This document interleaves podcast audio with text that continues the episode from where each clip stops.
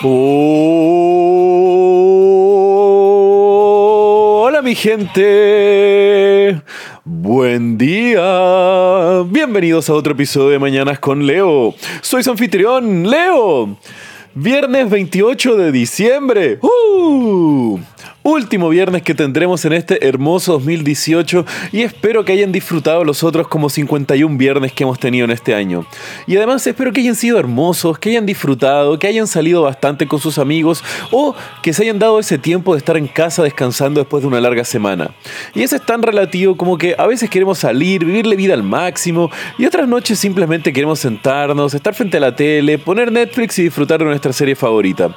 Y me parece divertido eso, como a veces la mejor actividad social es ser un poco antisocial. El de tener tiempos para nosotros mismos también es algo. Y siempre hay que generar también vínculos más fuertes con las personas, estar con nuestros amigos y al mismo tiempo tener una linda red de apoyo. Pero como todo en la vida y siempre he dicho, hay que tener un balance entre ambas cosas. Pues si no salimos o invitamos a gente a ver series con nosotros, podemos cerrarnos a, una, a un mundo entero de ir formando vínculos afectivos con otras personas y nos aislamos de un mundo en un caparazón de entretenimiento digital.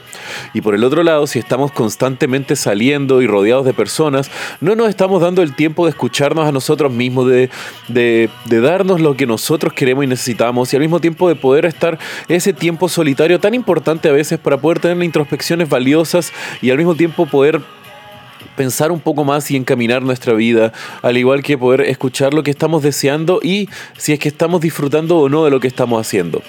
Y cambiando radicalmente de tema, pues no sé cómo hacer un puente entre la intro y lo que les quiero contar.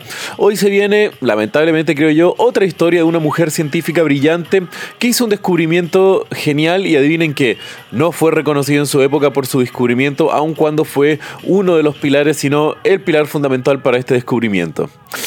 Y bueno, nacida en la ciudad de Lurgan, en Irlanda del Norte, eh, Susan Jocelyn Bell Burnell, uff, ese es un nombre largo, fue hija de un famoso arquitecto de su región y tanto así que estuvo encargado del diseño y la construcción del planetario de la ciudad de Armagh.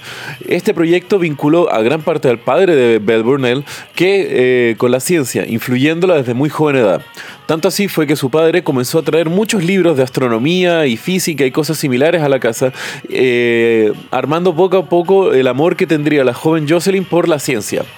Lamentablemente, Belle Burnell se vio enfrentada a la primera de varios desafíos y obstáculos que estaría teniendo durante su camino en la vida. Y eso fue que debido al colegio donde ella atendía, las mujeres estaban prohibidas de tomar cursos científicos, pero estaban obligadas a tener cursos de cocina, costura y muchas otras labores, con comillas, tradicionales para las mujeres. Afortunadamente, tanto sus padres como el de otras estudiantes femeninas estuvieron quejándose fuertemente contra el colegio para habilitarlas a que pudieran tener clases de ciencia.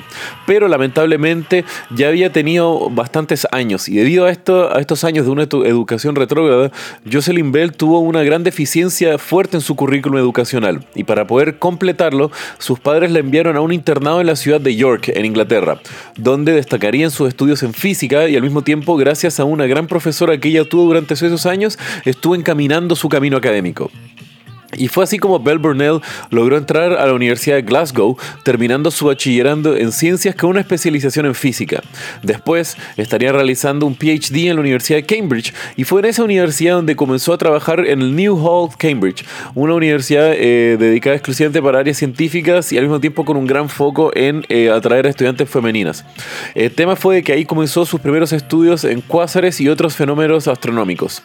Y fue en julio de 1967 cuando Jocelyn Bell descubrió en sus observaciones de la data en un radiotelescopio que ella misma estuvo dentro del equipo que ayudó a construir, notó un patrón que se repetía, pero que al mismo tiempo se podría parecer como que fuera ruido o estática espacial. Pero debido a que estos patrones se están repitiendo con una cierta regularidad, Bell Burnell pensó que esto podría ser algo y comenzó a trabajar junto a un grupo de investigadores en ver más en detalle qué sería eso.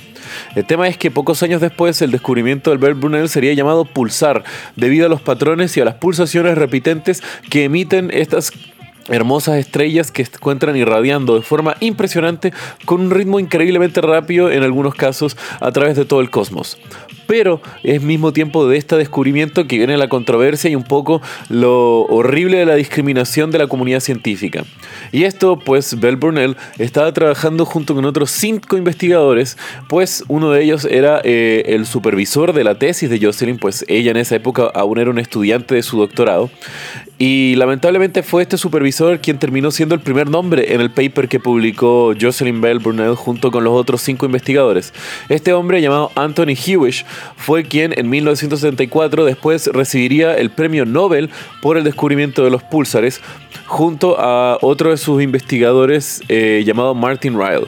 Y aun cuando fue Jocelyn Bell Burnell quien ayudó a construir el radiotelescopio, que después ella estaría revisando principalmente los datos extraídos de este telescopio y que ella sería la que tendría que estar convenciendo al resto de los investigadores que la data que ella había descubierto significaba algo real, mientras que Hewish, el que después estaría recibiendo el premio Nobel por este mismo descubrimiento, decía que simplemente era ruido, estática, que no tenía ningún valor científico. Y así fue como Hewish y Martin Ryle en el 74 recibieron en conjunto el premio Nobel, dejando afuera no solamente a Bell Burnell, sino que también a todos los otros autores del paper.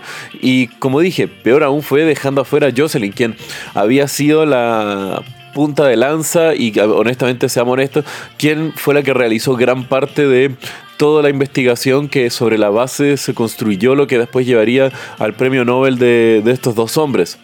Pero más allá de toda esta controversia, Bell Burnell dejó atrás y quería al mismo tiempo dejar atrás esa controversia y seguir adelante con su, con su trabajo científico, con sus investigaciones. Y seamos honestos, encuentro que es una ofensa y al mismo tiempo una ridiculez que el Comité Nobel haya hecho eso en los años 70, pero al mismo tiempo no me extraña considerando que lamentablemente hasta el día de hoy la discriminación a las mujeres en el mundo científico y en el mundo en general sigue siendo así de abismal.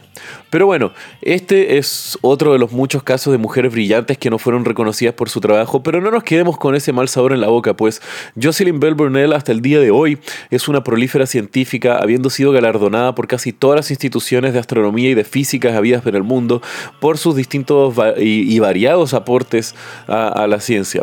Tanto así que fue reconocida como una dama de la corona británica, así que al mismo tiempo deberíamos como referirnos a ella como Dame Jocelyn Bell Burnell, una gran científica y poderosa mujer que ha seguido con la frente en alto aun cuando eh, ha sido golpeada con adversidades y obstáculos que ha tenido que superar durante toda su vida, dedicando que su obra hable por sobre los obstáculos y siendo una grande y una inspiración en todo el mundo. Y bueno, mi gente, si quieren saber un poco más de lo que les hablé el episodio de hoy, pueden ver los links en la descripción del episodio. Y como ya saben, que tengan un muy buen día. Los quiero, mi gente. Besos.